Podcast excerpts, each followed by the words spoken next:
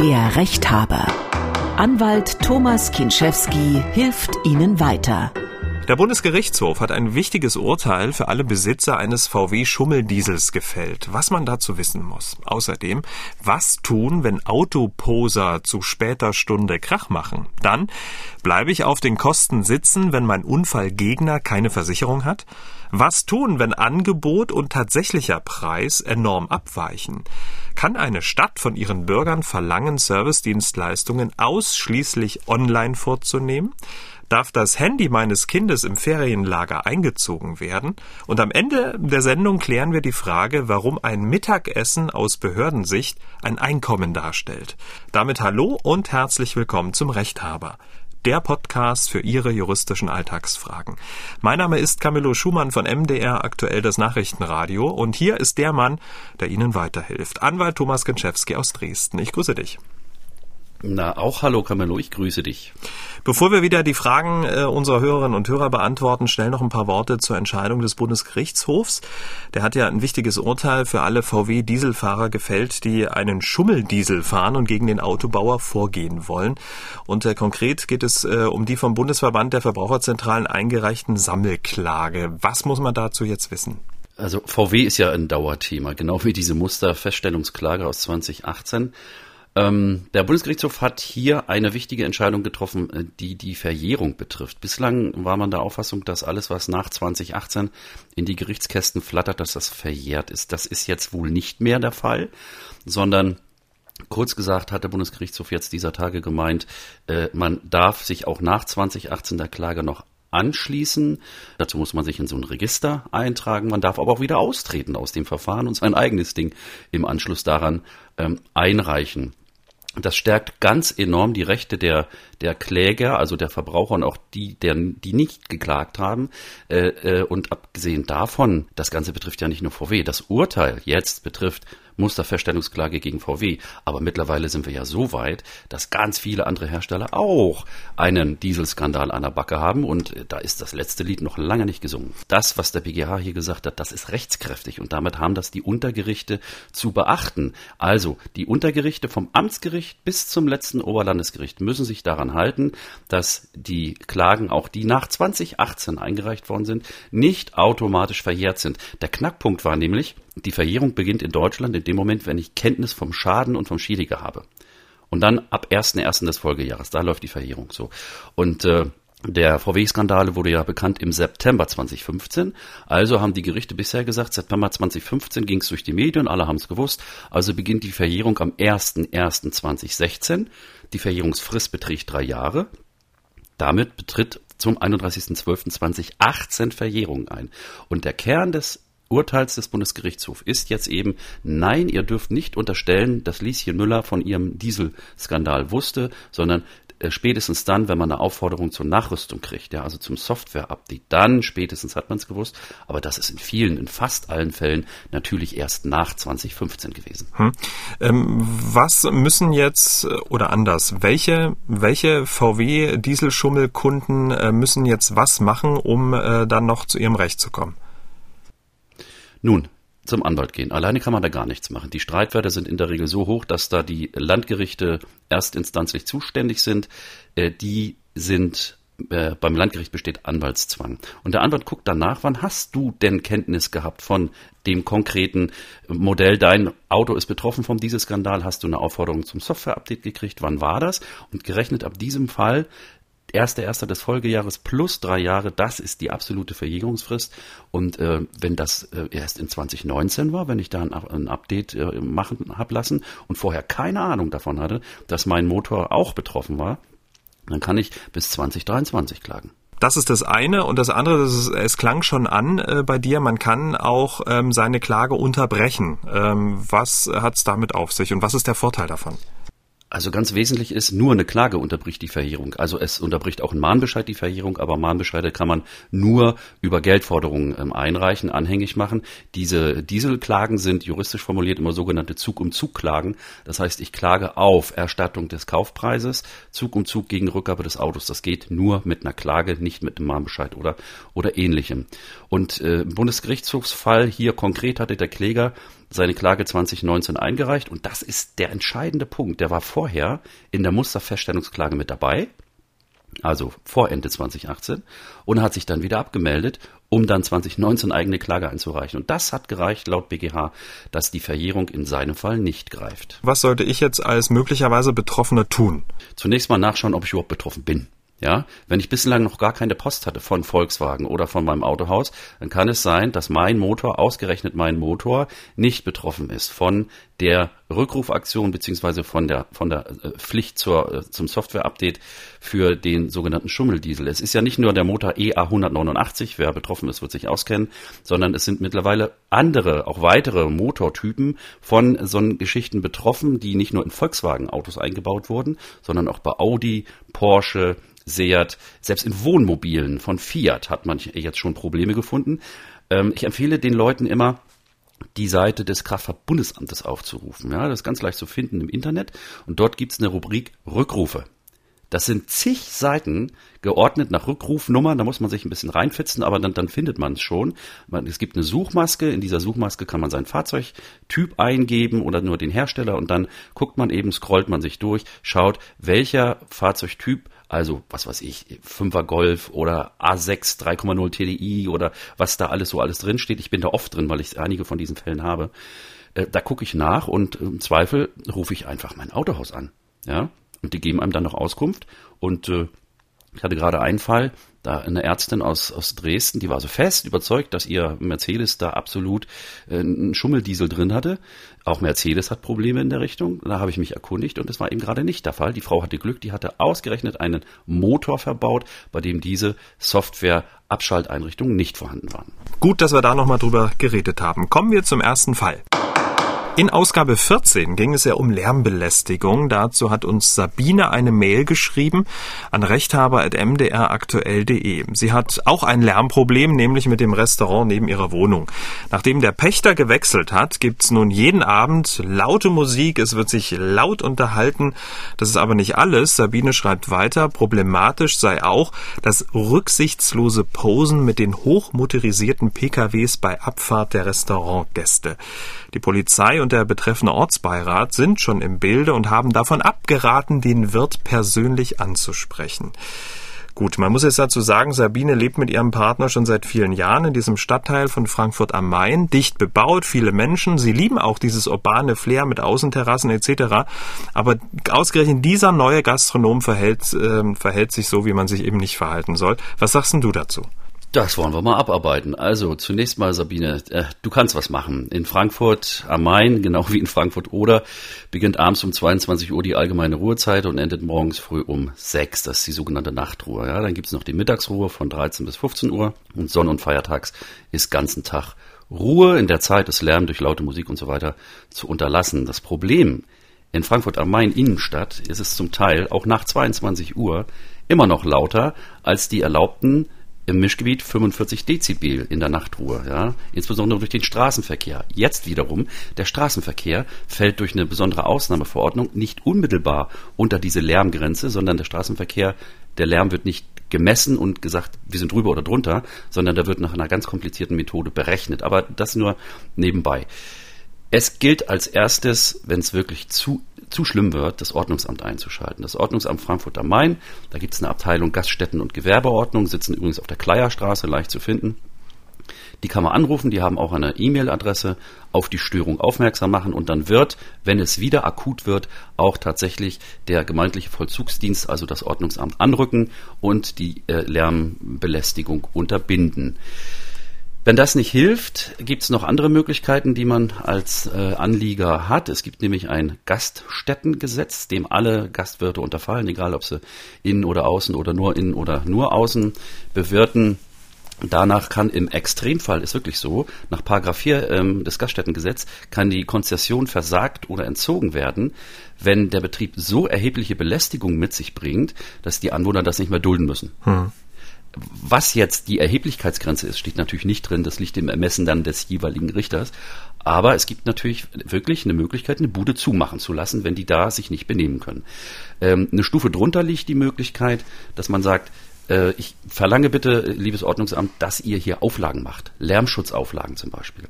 Äh, das kann bis dahin gehen, dass auf der Terrasse zum Beispiel die Musik untersagt wird, weil das, ähm, der Grundlärm durch die Gäste, also das Geschirrklappern und so weiter, äh, das wird wohl die Lärmgrenze, die Nachtgrenze nicht unterschreiten, wenn es das tun sollte. Könnte eine Auflage auch lauten, dass die Terrasse ab 22 Uhr einfach zu schließen ist ja, damit der Gastraumlärm, der natürlich viel geringer ist, dass der, dass es dabei bleibt, aber die Terrasse dann eben zugemacht wird. Und wichtig, es dürfen sich alle Privatpersonen darauf berufen. Es ist nicht so, dass nur die Konkurrenz sich da irgendwie dran stören kann oder das Ordnungsamt von Amts wegen, sondern ich habe ein unmittelbares Recht, darauf, dass, die, dass das Ordnungsamt hier einschreitet, weil man nennt das, das ist nachbarschützend oder drittschützend, diese Lärmvorschriften im Gaststättengesetz. Okay, also du sagst äh, eindeutig äh, sich äh, an das Ordnungsamt wenden und ähm, auch so wie die Polizei und der Ortsbeirat äh, sagen jetzt nicht den Wirt persönlich ansprechen, sicher ist sicher. Oh nee, das hatte ich für einen falschen Rat. Wobei, wo okay. bemerkt, ich würde den Wirt erstmal aus der Ferne betrachten. Okay. Was ist das für einer? Ähm, da kann man ja auch an Konsorten geraten, nicht? Ähm, da wird wohl jeder seine eigene Meinung und sein eigenes Bild im Kopf von haben. Aber grundsätzlich, ähm, ein Versuch ist es wert. Man muss ja nicht unbedingt den Wirt überraschen, auf den Tresen klopfen und sagen, hör mal mit dem Krawall auf, sondern es reicht ja vielleicht auch ein freundlicher Brief im Kasten. Ja, mhm. immer das Wichtigste: freundlich bleiben, nicht angehen den Gastwirt. Die Gastwirte sind in Betrieb auf, in Hinsicht auf den eigenen Betrieb immer relativ empfindlich. Da habe ich also genug genug Erfahrung auch mit. Und dann eben darauf hinweisen, dass das zu laut ist und freundlich darum bitten, dass eben diese Zeiten eingehalten werden. Nicht oberlehrerhaft, äh, nicht besserwisserisch, äh, einfach freundlich und verbindlich, aber bestimmt sein. So und wenn dann nichts funktioniert, dann eben den Hinweis nochmal Ordnungsamt einschalten mhm. und verlangen, dass nach den Paragraphen 4 und 5 Gaststättengesetz die Konzession überprüft wird, beziehungsweise dass Auflagen überprüft werden. Dazu wird es einen Ortstermin geben, zu gegebener Zeit. Und äh, wenn die Behörde einfach nicht handelt, muss man den Leuten auf den Zeiger gehen. Das hilft, äh, hilft manchmal nicht, das ist so. Äh, die eine Behörde arbeitet so, die andere so. Frankfurt am Main ist eine Riesenstadt, da gibt es wahrscheinlich 10.000 oder mehr Kneipen, ich weiß es nicht. Ähm, die werden schon genug zu tun haben und das wird nicht ein Einzelfall sein von hm. unserer Hörerin. Okay, also sozusagen das Ordnungsamt. Jetzt haben wir aber noch das zweite Problem. Du hast ja schon so ein bisschen ähm, anklingen lassen, die Straße ähm, dass da, dass die Straße und alles, was darauf äh, passiert, lautstärkemäßig so ein bisschen ähm, extra ausgewiesen wird. Und ähm, die Sabine hat ja gesagt, dass ein großes Problem auch ist sozusagen das Posen der hochmotorisierten PKWs, die dann äh, eben laut losfahren, wenn sie dann äh, im Restaurant waren. Was kann man denn gegen dieses Autoposen machen? Das ist schon lästig. Also die Pkw-Poserei, das ist eine, ist eine Erscheinung, die lässt sich, die lässt sich irgendwie nicht verhindern. Ich bin auch öfters in Frankfurt und ist mir dort genauso aufgefallen wie in München oder in Berlin. Ähm, die, die Stadt ist einfach lauter als, als das Landleben und äh, trotzdem bleibt es dabei. Vermeidbarer Lärm ist ordnungswidrig, es sind Bußgelder möglich und wenn das überhand nimmt, wäre ich mir nicht zu schade, jedenfalls zur Nachtstunde einfach mal die Polizei zu rufen, wenn dort die Leute mit schwarzen Limousinen und lackierten Haaren ähm, schwarz gegelt auf und abfahren und den Motor heulen lassen. Das, da, da kommt dann auch die Polizei, weil nach meiner Eindruck so, die Polizei ist beim Thema Autoposer äh, gerade in Großstädten durchaus aktiv und hat das Thema angegangen. Sabine, wir drücken die Daumen. Kommen wir zum nächsten Fall. Der Ulrich hat sein Problem per WhatsApp Sprachnachricht geschickt an die 0172 6380789. Dem Ulrich, hm, dem ist was Blödes passiert. Er hat sein Auto geparkt und ähm, dann fuhr ein Radfahrer vorbei. Der Radfahrer stürzte und fiel genau gegen das Auto von Ulrich und es entstand auch ein nicht unerheblicher Sachschaden. Ich kam nur wenig später an den Unfallort und suchte das Gespräch mit dem Radfahrer, der sehr aufgeregt alles abstritt. Ich rief die Polizei, die feststellte, dass der Schaden von dem Fahrrad stammte Höhe des Lenkers sowie Farbe des Abriebs am Lack stimmten überein. Der Polizei fiel auf, dass der Mann außergewöhnlich aufgeregt, wirr und streitlustig war. Auf die Frage nach einer Versicherung meinte er, dass er so etwas nicht besitze, bei ihm sei ohnehin nicht zu holen. Vier Wochen später habe ich den Herrn angeschrieben und ihn gebeten, sich doch endlich an einer Regulierung des Schadens zu beteiligen. Eine Antwort habe ich nie erhalten. Meine Frage ist nun, was kann ich noch tun, um meinen Schaden ersetzt zu bekommen? Ist es mein Pech, dass ein offenbar etwas verwirrter Mensch diesen Schaden verursacht hat? Ein Schaden immerhin 750 Euro. Ähm, erstmal der erste Fall, äh, möglicherweise ähm, keine Versicherung. Wie schätzt du diesen Fall ein? Ja, die Frage ist, warum soll er sich nur beteiligen, der Radfahrer? Er hat den Schaden gefälligst zu ersetzen, und zwar voll. Das mal vorneweg. Aber das Problem ist, bei Radfahrern gibt es keine äh, Pflichtversicherung wie bei motorgetriebenen Fahrzeugen. Es gibt in Deutschland Pflichtversicherungsgesetz. Alles, was zulassungspflichtig ist und Motor hat, egal ob Elektro oder Diesel oder Benzin, muss pflichtversichert sein. Das haben Radfahrer nicht. Und äh, hier hat der Radfahrer auch keine private Haftpflichtversicherung, wenn ich das richtig gehört habe, so dass er sich also unser Hörer hier tatsächlich an den äh, äh, Radfahrer wenden muss. Äh, dass er keine Antwort auf seinen Brief erhalten hat, das ist nicht ungewöhnlich. Das Aussitzen von solchen Geschichten, äh, das ist nicht, das ist nicht selten. Hier muss der Hörer nachweisliches Einschreiben absetzen, also einen Brief mit äh, Rückschein und ihn zur Zahlung des Betrages auffordern. Auf jeden Fall die Rechnung mit beilegen, eine Frist setzen für die Zahlung. Die Frist muss nicht länger als zwei Wochen sein. Und wenn er dann immer noch nicht reagiert, ab zum Anwalt. Klage, mein Lieblingsrat. Okay, ähm, aber wir können feststellen, wenn jetzt ähm, der Radfahrer keine Versicherung hat, er muss es aus eigener Tasche bezahlen. Punkt. Er muss es aus eigener Tasche bezahlen, genau. Wenn er keine Versicherung hat, ist das sein eigenes Pech. Es gibt auch, ähm, selbst in privaten Haftpflichtversicherungen gibt es Klauseln, die den Versicherungsschutz für bestimmte Fälle ausschließen, insbesondere für vorsätzlich herbeigeführte Schäden oder für besonders grob fahrlässig verursachte Schäden, ja, also zum Beispiel im Zustand der Volltrunkenheit. Ähm, wenn der Mann hier verwirrt und aufgeregt war, man weiß ja nicht, wes Geisteszustand er hatte. Aber im schlimmsten Fall, muss man schon sagen, ist unser Hörer hier darauf angewiesen, dass er seine hoffentlich vorhandene Vollkasko-Versicherung in Anspruch nimmt, wobei da wiederum manchmal Selbstbeteiligungen gelten, mhm. die die Schadenshöhe unterschreiten. Also, äh, wenn es ganz dumm kommt, der Mann hat wirklich nichts, ist nichts zu holen, ähm, selbst wenn er ein Urteil jetzt erstreitet, der Hörer, ja, und der Mann lebt von Hartz IV, dann kann er die Forderung abschreiben. Dann Glückwunsch zu Vollkasko und wenn er keine Vollkasko hat, dann hat ihn der Vorfall 750 Euro gekostet. Genau, es geht um 750 Euro. Ähm, in einem anderen Fall befürchtet Ulrich weiter, das hat er uns auch gesagt, dass es vielleicht nicht nur beim Sachschaden bleibt. Also Ulrich möchte auch wissen, wie man so grundsätzlich mit Menschen umgeht, die offenbar nicht so richtig fahrtüchtig sind und möglicherweise auch eine Gefahr für sich und andere im Straßenverkehr. Was kann man denn da machen? Also das ist sehr, sehr schwer in Deutschland jemand äh, im sprichwörtlichen Sinne aus dem Verkehr zu ziehen. Äh, er ist recht Radfahrer. Ähm, es gibt äh, in den Ländern äh, Gesetze, die regeln, dass Leute, die also wirr, verwirrt oder was auch immer, äh, in strengen Grenzen sogar zwangsuntergebracht werden können. Das, das gibt's. Und das ist sogenannte PsychKG, also das Gesetz über die Behandlung von psychisch Kranken. Da gibt's Vorschriften drüber, wenn jemand sich selbst gefährdet oder andere gefährdet oder potenziell zum Beispiel in akute Suizidneigung oder sowas. Das, das ist ein Grund, dass ich jemanden auch mit Gewalt festhalten kann und in eine geschlossene Einrichtung unterbringen. Da gibt's ganz, ganz viele Vorschriften drüber, was dann mit dem zu geschehen hat und wer zu informieren ist und so weiter. Aber äh, ein, ein wild gewordener Radfahrer, der möglicherweise krank ist oder sonst nichts für sein Verhalten kann, den kann ich tatsächlich unter Hinweis auf seinen Zustand zumindest mal melden und dafür sorgen, dass eventuell sich die zuständigen Behörden um den kümmern und vielleicht sogar mitnehmen. Aber das ist wirklich die absolute Ausnahme. Okay, das ist sozusagen Lebensrisiko, ne? Das, ähm, wenn ich jetzt draußen bin und es passiert sowas, das ja ist halt so. passiert. Ich hab, ich kann dir einen Fall erzählen. Mhm. Ähm, es gibt Dinge, die passieren in einem Leben, dagegen kannst du dich einfach nicht schützen. Ich hatte einen Freund, ich habe gerade eine Klage am Laufen, ein Freund von mir hat Streit mit einer Bekannten gehabt und unerkannterweise äh, war die Bekannte geistig etwas verwirrt und gestört. Die hatte irgendeine Psychose. Mhm. Die hat sich dann äh, mit einem Säckchen zwei Promille angetrunken, ist zu dem Mann rausgefahren, hat geklingelt. Der kam natürlich, sagte, ach du, mhm. und er hat ihr den abgestochen. Hoppla. So.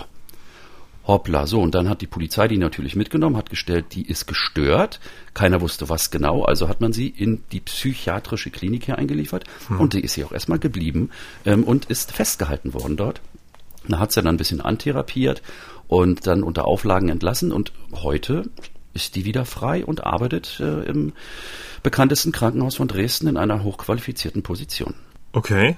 Ähm, und was ist jetzt mit dem Opfer? Also ich meine, da ist ja wir, gewisser Schaden entstanden und äh, wenn die Frau jetzt ähm, offenbar therapiert würde, wieder normales Leben offenbar führen kann, ähm, dann gibt's ja trotzdem noch das Opfer. Oder ist sozusagen die Tat unter äh, Alkoholeinfluss plus psychische, äh, psychische Störung, also ist sie sozusagen raus aus der Nummer oder wie muss ich mir das vorstellen?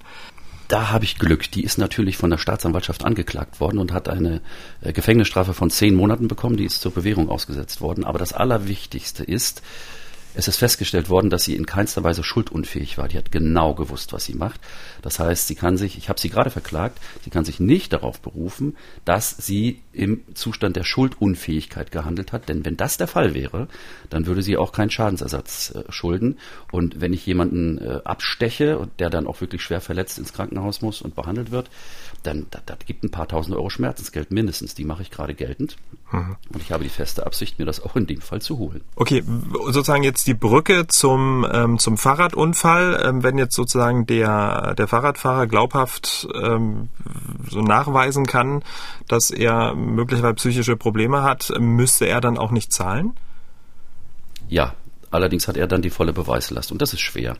Das wird, erstens kommt es immer darauf an, dass viele psychische Erkrankungen äh, es an sich äh, haben, dass sie nur phasenweise auftreten, also schubweise. Ja, also es gibt Leute, die sind manisch-depressiv oder affektiv bipolar, wie das heute heißt. Die haben also Phasen, in denen sie ganz normal sind. Das denkst du auch einer wie du und ich. Und dann auf einmal kriegen sie so einen Schub.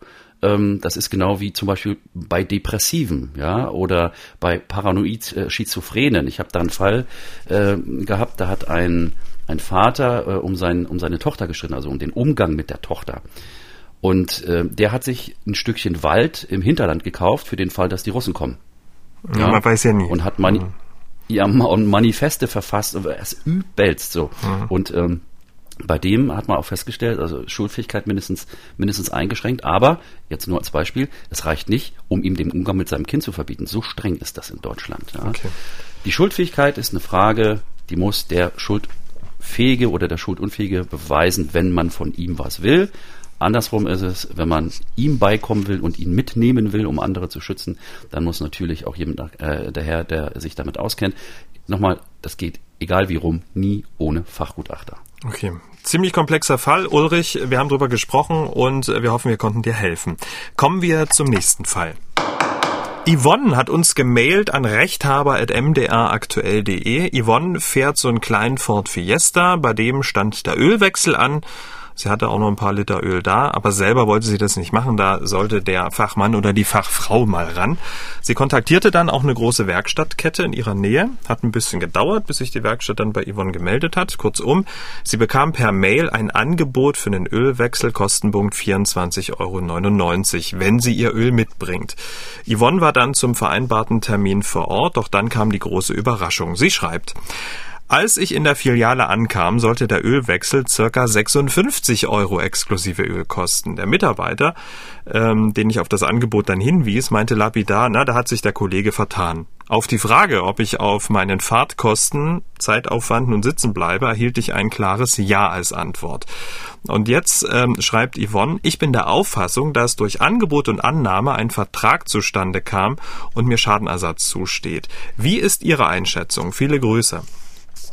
Tja, wie ist sie denn? Ja, Yvonne, also ich äh, schätze, du hast Dr. Kugel bemüht. Äh, du hast nicht ganz unrecht, aber ein entscheidender Punkt äh, ist folgender. Äh, Pacta sunt servanda, sagt der Lateiner, Verträge sind zu erfüllen. Das heißt, die Yvonne hat mit diesem Schriftwechsel, der mir vorliegt, ich habe das alles gelesen, die feste Zusage der Ölwechsel für 24,99 bei mitgebrachtem Öl. Das ist ein Angebot, das sie angenommen hat. Und äh, die Annahme erfolgte durch die Terminsvereinbarung. Äh, die Yvonne hat also momentan keinen Anspruch auf Schadensersatz, sondern sie hat einen Erfüllungsanspruch. Sie kann bis heute von dem Unternehmen verlangen, dass es den Ölwechsel zu den angebotenen Bedingungen ausführt. Sie muss, sie muss sich also bei ihm melden und äh, äh, einen Termin vereinbaren und darauf pochen, dass das so gemacht wird wie angeboten. Jetzt gibt es zwei Möglichkeiten. Es findet statt, dann ist alles gut. Variante zwei: der Anbieter sagt, nee, geh mir vom Hals, ich will dich nicht als Kunden, geh woanders hin. Wenn dann der Anbieter äh, die, äh, den Ölwechsel ablehnt, dann ist das Erfüllungsverweigerung, das ist eine schwere Vertragsverletzung, dann darf sie woanders hingehen und kann woanders, ist es teurer als bei diesem Anbieter, das weiß ich, kann äh, die, die Mehrkosten des Ölwechsels beim Fremdanbieter, die kann sie dann geltend machen bei dem, der sie hier zurückgewiesen hat. Äh, ein Zahn muss ich erziehen, also eine pauschale Entschädigung für die aufgewandte Zeit und den Weg, die gibt es so ohne weiteres nicht, weil, denn Keiner würde ihr Zeit und Weg bezahlen, wenn der Ölwechsel einfach durchgeführt worden wäre. Da käme nie auf den Gedanken jemand zu sagen, du kriegst ja noch 80 Pfennig pro Kilometer dafür, dass du in meine Filiale gekommen bist. Das ist also so, so einfach nicht. Das lohnt sich auch ähm, nicht wegen der Beträge. Und Yvonne, mal ein Rat außerhalb jetzt der Juristerei. Äh, Im Leben machst du einfach mal schlechte Erfahrungen und Geschäfte. Es gibt gute und schlechte Anbieter, dann geht man eben einfach woanders hin. Und noch so kleiner Tipp nebenbei die Anbieter gerade im Kfz-Bereich, die haben es echt ungern, wenn man eigenes Material mitbringt. Ich würde, also so mache ich das, mein Öl, was ich im Kofferraum habe, das lasse ich da zum Nachfüllen und gönne meinem Anbieter äh, das, äh, den Preis fürs Nachfüllöl, der soll ja auch auch leben können mit der mitgebrachten äh, Ware, ist das manchmal so ein Ding. Aber in dem Fall ähm, hätte die Werkstatt ja sicherlich geprüft, ob das Öl, was ähm, die Yvonne da mitbringt, äh, überhaupt passend ist. Ähm, aber nichtsdestotrotz, ich meine, ähm, es gibt eben Menschen, die müssen auf den Euro schauen und ähm, da ist sozusagen das Öl, was dann von der Firma dann, beziehungsweise von der, von der Werkstatt genommen wird, dann möglicherweise auch zu teuer. Man hat sich einfach besorgt. Aber nichtsdestotrotz, du sagst ähm, sozusagen jetzt drauf bestehen, nicht einfach wegfahren, sondern drauf bestehen, dass wir 24 2099 der Ölwechsel durchgeführt wird. Ähm, wenn jetzt die Werkstatt ähm, sagt, naja, wir müssen uns irgendwie in der Mitte treffen, wir können das nicht ähm, mal kostendeckend äh, durchführen, äh, wie viel mehr könnte man denn dann, ähm, ich sag mal, akzeptieren? Naja, also auf dem römischen Bazar hat man sich in der Mitte getroffen, nicht? Da hieß es also, tun wir noch die Hälfte drauf, also machen wir nicht 24,99, sondern dann machen wir 35 Euro und dann ist gut. Ähm, übrigens zu der Frage mit dem Öl, das, das ist gar nicht so ohne. Denn mitgebrachtes Öl, du kannst nicht ohne weiteres prüfen, ob das Öl die sogenannte Viskosität hat, äh, wie das Öl, was da reingehört. Also es gibt ja das berühmte 5W40 oder 10W50. Ja, steht da drauf. Ne? Hm. Ja, ja, aber wenn du es zum Beispiel, also es gibt ja auch Leute, die füllen Öl nach. Hm. Ja, ja. Oder es gibt auch Leute, die füllen Öl um und bringen das in irgendeiner anderen Plastikbuddel mit, wo gar nichts draufsteht. Also man hat als Anbieter nie die Gewähr, dass das Öl, was der Kunde mir hinstellt, die Viskosität und die Leistungsfähigkeit hat, die, die es haben muss. Und das ist auch nicht ohne. Meistens passiert nichts, wenn man Öle mischt, unterschiedlicher Klassen, aber mehr Probleme können schon entstehen äh, bei Motoren, die gemischt werden mit äh, mineralischen und synthetischen Ölen. Also das ist schon, das ist schon ein Unterschied. Und gerade auch bei älteren Autos muss man gucken, wie empfindlich sind die, was ist das für eine Maschine, die da eingebaut ist. Das war ein Ford Fiesta hier, wenn ich das richtig mhm. verstanden habe. Der, der Anbieter kann übrigens äh, nach meiner Meinung sogar bei mitgebrachtem Kundenmaterial, wenn er nicht prüfen kann, ob das das ist, was es sein soll, kann er die Haftung für darauf beruhende Schäden meiner Meinung nach äh, sogar ausschließen. Also damit müsste die Hörerin unter Umständen auch rechnen.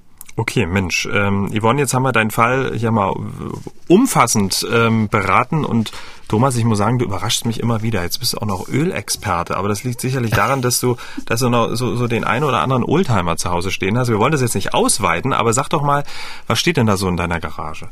Ja, also wenn es dich wirklich interessiert, ich habe äh, einen 42 Jahre alten VW Polo mal rumzustehen. Den habe ich mir aus nostalgischen Gründen gekauft, weil ich, weil das war mein erstes Westauto. Ja. Mhm.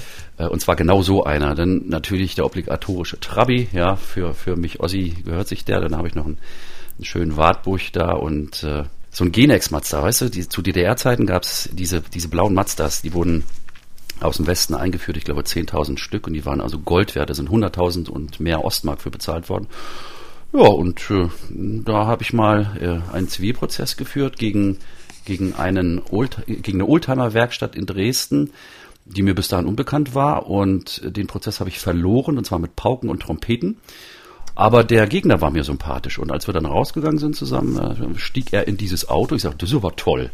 Sowas hatten meine Eltern mal Anfang der 90er, kurz nach der Wende. Ähm, und da habe ich gesagt, jetzt habe ich zwar verloren, aber als Entschädigung kriege ich dieses Auto für 1000 Euro. Hat er kurz überlegt, hat gesagt, ja, okay, machen wir. Nächsten ja. Tag habe ich mir das Ding geholt und ich habe es bis heute. Geschichten, die das Leben schreibt und deswegen kennt sich ähm, der Anwalt Thomas Genschewski auch prima mit Öl aus. Ähm, vielen Dank. Kommen wir zum nächsten Fall. Der Stefan hat sich gemeldet per WhatsApp-Sprachnachricht an die 0172 6380 789. Der Stefan, der ist neu nach Hannover gezogen und nun möchte er sein Auto ummelden und da begannen seine Probleme. Allerdings verweisen die Behörden sowohl bei ihren aufgesprochenen Ansagen per Telefon als auch bei einer Behördensuche im Internet auch auf die Terminvergabe über das Internet. Eine persönliche telefonische Verbindung ist ausgesprochen schwierig, da ist oft kein Durchkommen. Mir stellt sich die Frage, inwieweit der Staat seine Bürger drängen darf, Themen über das Internet abzuwickeln, zum Beispiel eine Terminvergabe. Das ist ja keine privatwirtschaftliche Verbindung zum gegenseitigen Spaße, sondern ich werde als Bürger ja gezwungen, mich um diese Themen zu kümmern. Und es ist inzwischen eine Binsenweisheit, dass auch Kriminelle, und dabei meine ich ausdrücklich nicht unseren Staat, das Internet missbrauchen. Hier geht es also um den Schutz meiner Privatsphäre. Und was ist eigentlich mit den Menschen, die einfach keine Lust oder Möglichkeit haben, das Internet zu nutzen? Kann der Staat denen sagen, dann gucke selbst, wie du das irgendwie hinbekommst? Terminvergabe ausschließlich online, ist das rechtens? Ja, Ganz okay. klar. Okay. Der Staat zwingt seine Bürger ja ständig zu irgendwas. Das mit am Abstand Schlimmste ist Steuern zahlen. Ähm, also natürlich kann er das. Und zwar gibt's äh, seit März 2020 äh, völlig neu und Corona-bedingt das sogenannte Gesetz zum Schutz der Bevölkerung bei äh, epidemischer Lage von nationaler Tragweite. Also wir haben den Corona-Notstand ausgerufen und auf Basis dieses Gesetzes dürfen die Kommunen, die äh, Bundesländer äh, Verordnungen erlassen und äh, alle Maßnahmen ergreifen, die eben dieser Corona-Weiterverbreitung entgegenwirken. Und das allererste ist das, ich kann es nicht mehr hören, Kontaktverbot und Abstandsgebot. Und äh, es gab ja eine ganze Zeit ein Totalverbot von Veranstaltungen und allem Möglichen. Und da ist äh, eine äh, Online-Terminvergabe bei der Zulassungsstelle noch das kleinste Übel. Es ist ja nicht, nicht so, dass er die Zulassung online machen soll, der Hörer, sondern er soll ja nur entweder telefonisch oder online einen Termin vereinbaren. Mhm. Er darf ja hin. Ja, er darf nur nicht unangekündigt hin. Und also das ist ja wirklich das Allermildeste, was einem passieren kann. Da würde ich mich also tatsächlich gar nicht weiter drüber aufregen ähm, und nochmal versuchen anzurufen, hey, die Leute machen ihren Job da in der Zulassungsstelle. Ich weiß, wie das ist, wenn, wenn die dort kreisen. Die Zulassungsstellen haben wirklich zu tun. Aber wenn man telefonisch nicht durchkommt, na dann gehe ich halt ins Internet und gehe in die Maske und ähm, buche meinen Termin. Äh, das größere Problem ist nach meiner Meinung gar nicht mal, dass man online den Termin buchen soll, sondern die Fristen, in denen man dann einen Termin kriegt. Ja, also ich, ich weiß, dass in Berlin zum Beispiel, ich habe Verwandtschaft da, da dauert das An- und Ummelden eines Autos mindestens zwei Wochen und äh, an anderen Behörden ist es noch viel schlimmer. Ich habe eine, eine Klage auf dem Tisch, da soll ich jemanden verklagen, der wohnt auch in Berlin da musste ich aber die Einwohnermeldeamtsanfrage machen, um die Adresse abzuchecken. Und da kriegte ich gerade dieser Tage Post vom Amt. Ich möge mit der Auskunft in sechs bis acht Wochen rechnen. Also das mal dazu. Jetzt hat der Stefan ja ähm, ja nicht nur möglicherweise eine ältere Oma, die nicht im Internet ist, ähm, angesprochen oder sich selber.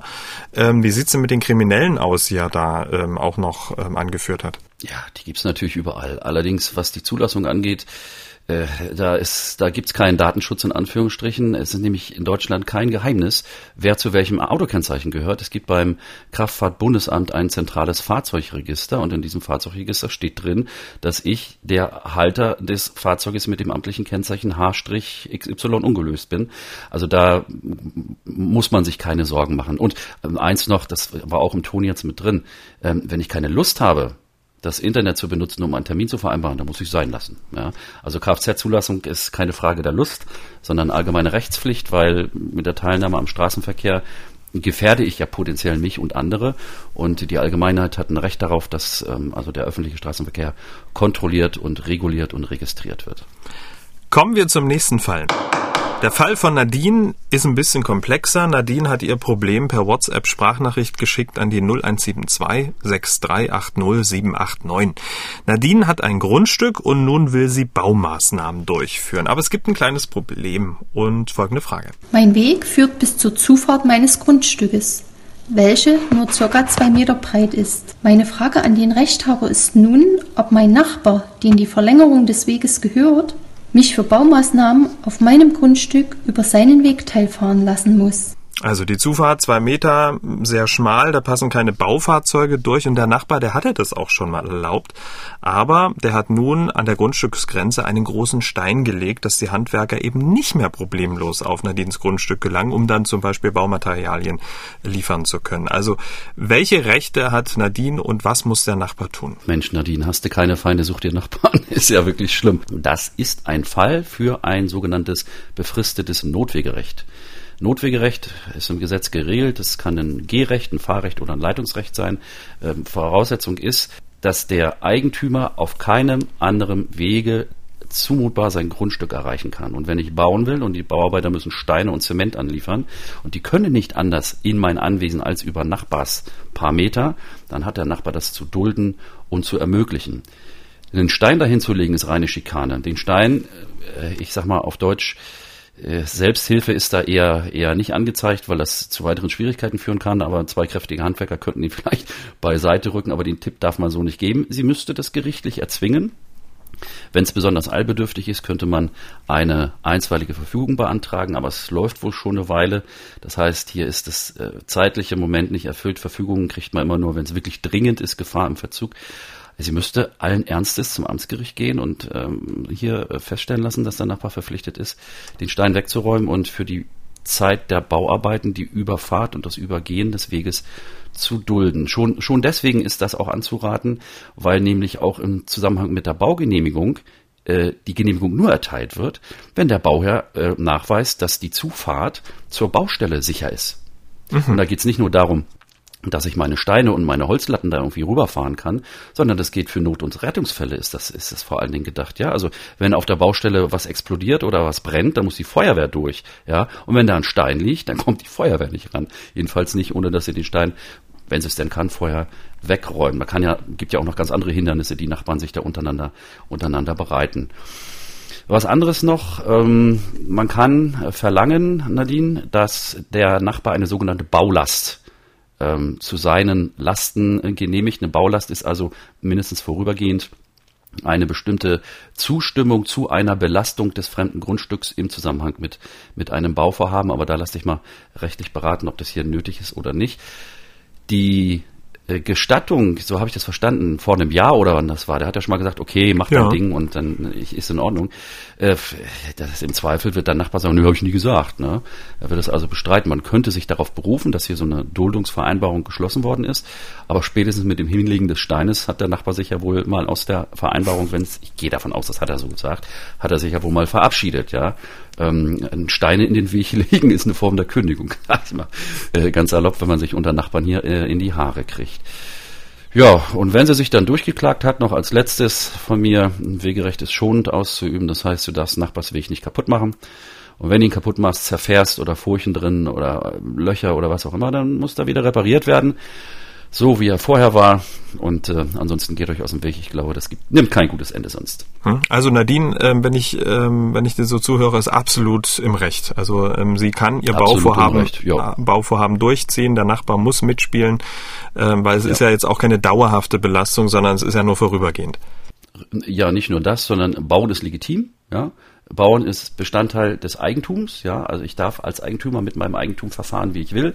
Und wenn ich meine, ich muss mir dann gemauertes Klohäuschen in den Garten stellen, dann hat der Nachbar zu dulden, dass ich Steine für das Häuschen über sein Wegelchen hinübertrage. Prima. Kommen wir zum nächsten Fall. Die Claudia hat uns gemailt an rechthaber.mdraktuell.de. Sie schreibt, mein Sohn neun Jahre ist äh, zu einer Ausfahrt ins Ferienlager ähm, aufgebrochen, wo das Ganze wurde von der Schule organisiert. Und jetzt die Frage, darf ihm dort die Mitnahme bzw. Benutzung des Telefons untersagt werden und darf dieses von den Betreuern eingezogen werden? Hm. Also eine, eine Prinzipwegnahme, also ein, mhm. ein, totales Handyverbot im Ferienlager, das halte ich für unwirksam. Ja. Es ist übrigens, Camillo, nicht dasselbe, nach meiner Meinung, ob es sich um ein, so einen, einen Tastenklampfer handelt, ja, oder so ein hypermodernes Smartphone, wo ich also auch ins Internet kann, WhatsApp und so weiter und so mhm. fort. Äh, da ist die, äh, die, die, die Wegnahme meines Erachtens schon relativ leichter möglich, weil gerade Kinder, wenn sie ihr Handy gerade haben, ja, acht, neun, zehnjährige haben heute ein Handy, ein Smartphone, was alles kann ähm, die versinken in der Welt dieses Handys. Und das führt dazu, dass die sich in ihren WhatsApp-Gruppen rumtreiben, die chatten, die surfen im Internet, whatever man mit so einem Handy machen kann. Ich habe neulich tatsächlich jemanden, ein junges Mädchen dabei erwischt, wie es mit seinem Telefon, du glaubst es nicht, telefoniert hat. Ach. Ja? Also das ja, geht tatsächlich ganz selten. Ja, ähm, hat sie wahrscheinlich selber vorher nicht gewusst, bis sie angerufen wurde. Also das, das geht tatsächlich. Äh, die Kinder und vor allen Dingen, das ist auch eine Sache. Da, da habe ich auch schon schon einiges äh, gehört aus meinem Umfeld. Das Telefon im Ferienlager, das macht Heimweh weil die Kinder dazu neigen, sich dann zurückzuziehen aus der Gruppe, aus dem, was die Gruppe macht oder aus dem, aus der Freizeit. Also gibt ja Zeit zur freien Gestaltung. Äh, alle spielen Tischtennis und Karl-Heinz telefoniert mit Mutti. So, und fängt danach an zu heulen, weil er Sehnsucht nach Mama hat. Das, das ist nicht gut fürs Kind und generell, das ist meine persönliche Meinung, ich finde, es muss auch Zeiten geben, in, in denen gerade auch Kinder, die gerade Handy neu sind und so eine Affinität zum Handy haben, in denen die einfach mal auf Entzug gesetzt werden, äh, weil ansonsten, es gibt äh, tatsächlich Fälle in Deutschland, in so, äh, bei, bei denen so Handy, Handysucht und Handyabhängigkeit zu ganz komischen Vorfällen führt. Absolut, aber ähm, sozusagen ähm, grundsätzlich ähm, zu diesem, zu diesem Handyproblem, du hast es ja gerade selber gesagt, deiner Meinung nach, also es gibt sozusagen dafür keine gesetzliche Grundlage. Also man kann sich jetzt, also sowohl die Mutter als auch ähm, jetzt ähm, der Hort, äh, die Schule kann sich jetzt nicht auf irgendein Gesetz berufen. Das ist sozusagen was Zwischenmenschliches. Jo, es gibt kein Kinderferienlager Handyverbotswegnahmegesetz, ja. Also es gibt's nicht. Es gibt äh, Verträge, die die Ver Verschickung des Kindes ins Ferienlager, das ist immer mit einem Vertrag verbunden, mit einem Betreuungsvertrag. Und in diesem Ver Betreuungsvertrag darf der Betreuer, also der Ferienlagerausrichter, darf natürlich Regeln vorgeben. Und diese Regeln unterliegen wiederum einer allgemeinen Inhaltskontrolle. Also das sind ja allgemeine Geschäftsbedingungen rechtlich genau genommen. Ne? Und äh, der äh, Betreuer hat natürlich Fürsorgepflichten, hat aber natürlich auch Aufsichtspflichten, ja, und muss also das Kind auch vor Schaden behüten. Und eine, ein, ein totales Handyverbot kann man sagen, wenn die, wenn die Eltern damit einverstanden sind, dann ist das eben so. Aber wir reden ja hier verständlicherweise, nach meinem Verständnis, von dem Fall, dass der Lagerveranstalter einseitig, ohne dass da irgendwie drüber geredet wurde, die Handys einfach einzieht. Oder dass die Mutter befürchtet, dass das geschieht. Und das wiederum sage ich, das darf er nicht. Das überschreitet die Grenzen seiner Fürsorgepflicht und seines des Rechts auch auf Wahrung des Lagerfriedens und des, ähm, naja, des Erreichens auch des Ferienlagerzwecks. Die Kinder sollen sich erholen, die sollen Spaß haben. Und wenn ein Kind gegen die Regeln verstößt, die, die sowas erfordert, äh, andere nicht hauen, äh, nicht aus dem Lager abhauen, äh, dann darf natürlich im schlimmsten Fall das Kind auch vom Ferienlager ausgeschlossen werden. Das, das gibt's auch tatsächlich.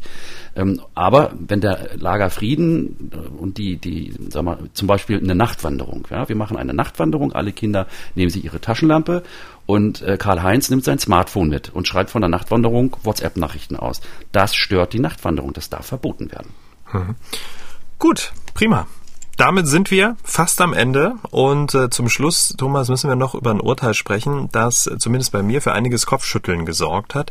Ähm, es geht um einen Kellner, der so wenig verdient, dass er aufstocken muss und es geht um ein regelmäßiges Mittagessen. Aber der Reihe nach, was war da eigentlich passiert?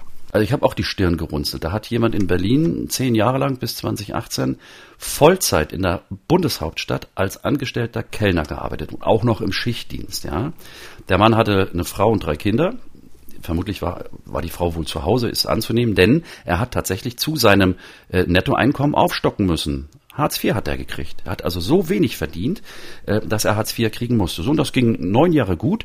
Und 2017, äh, als dann dieser Hartz IV-Bescheid, das wird ja immer fortgeschrieben von Jahr zu Jahr, als der dann kam, war das Hartz IV gekürzt, weil, halte ich fest, ähm, das, äh, die Bundesagentur hat rausgekriegt, dass der Mann von seinem Arbeitgeber täglich Essen gestellt kriegt als Kellner in der Gaststätte Essen gestellt kriegen, mhm. ist nicht ungewöhnlich. Ja, mhm.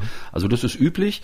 Und äh, die Kellner müssen, wenn, wenn das denn bekannt ist, müssen meistens eine bestimmte Pauschale für sozusagen kostenloses Essen äh, zusätzlich versteuern zu ihrem sonstigen Einkommen, weil das entgeltersetzende äh, einkommensgleiche Leistungen sind. So. Und hier hat jetzt äh, der Kläger gesagt, äh, das ist aber nicht in Ordnung. Ja, ja, ich kriege zwar vom Chef das Angebot, dass ich hier essen darf. Ich esse das aber nicht, weil es schmeckt mir nicht. Ich will bei meinen Liebsten essen. Ich esse zu Hause. Ich bin also sozusagen Heimesser und hat gesagt, das äh, lasse ich nicht gelten. Hat sich dann beim Sozialgericht Berlin eingeklagt. Da hat er verloren. Das ähm, Landessozialgericht Berlin-Brandenburg hat auch gesagt, nee, nee, das ist ähm, okay, wenn du das Essen nicht isst, hast du selber Schuld.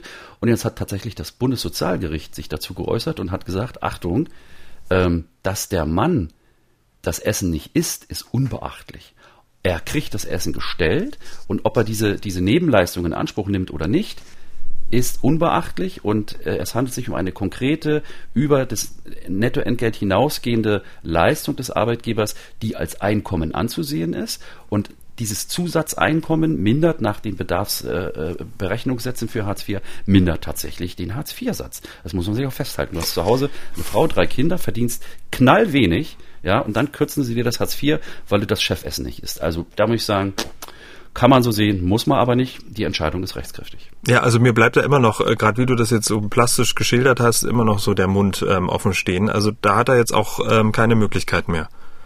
Nö. Das, die, der Rechtsweg ist erschöpft. Bundessozialgericht, über dem Bundessozialgericht ist für den Kläger der blaue Himmel. Ja, da kommt nichts mehr. Braucht jetzt nicht kommen irgendwie mit, mit, mit, mit Menschenrechtskonvention oder, mhm. oder hier Verfassungsbeschwerde wegen Grundrechtsverletzung. Ja, es ist, das ist ständige Rechtsprechung, dass Leistungen, die ein Hartz-IV-Empfänger anders als in Geld bekommt, Sachleistungen, ja, ähm, dass die zum Einkommen zählen und mit bestimmten Pauschalsätzen als Einkommen äh, in die Hartz-IV-Berechnung eingestellt werden. Das ist ein Grundprinzip in Deutschland. Da müssen wir mit leben, dass äh, sonstige Zuwendungen des Chefs, dass die wie Einkommen behandelt werden. Klassischer Fall der Dienstwagen. Ja? Jeder, der einen Dienstwagen hat, muss ihn versteuern nach bestimmten Regeln. Und strukturell, juristisch ist nichts anderes als bei dem Berliner Kläger. Der hat zwar keinen Dienstwagen, sondern Dienstessen. Ja? Mhm. Wenn er das Essen nicht isst, muss er es trotzdem sich anrechnen lassen.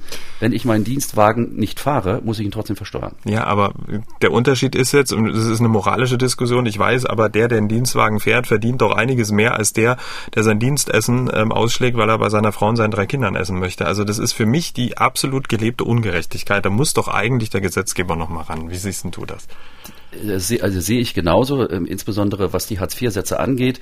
Das ist in meinen Augen nicht auskömmlich. Das deckt nicht den Bedarf, um am sozialen Leben so teilzuhaben, wie es sich für eine, auch wie es sich gehört und wie es auch, sagen wir, zu einer gesunden Lebensführung äh, zählt. Damit sind wir am Ende von Ausgabe 15 der Rechthaber. Vielen Dank, Thomas. Wir hören uns dann in zwei Wochen wieder. Dann geht's unter anderem um Dinge, ja, die den Urlaub zum Horror werden lassen, wenn das teure Wohnmobil kaputt äh, ist und der Händler abtaucht oder wenn die Ferienwohnung total verdreckt ist. Bis dahin. Bis dahin in zwei Wochen. Tschüss, Camillo. Haben auch Sie ein Problem?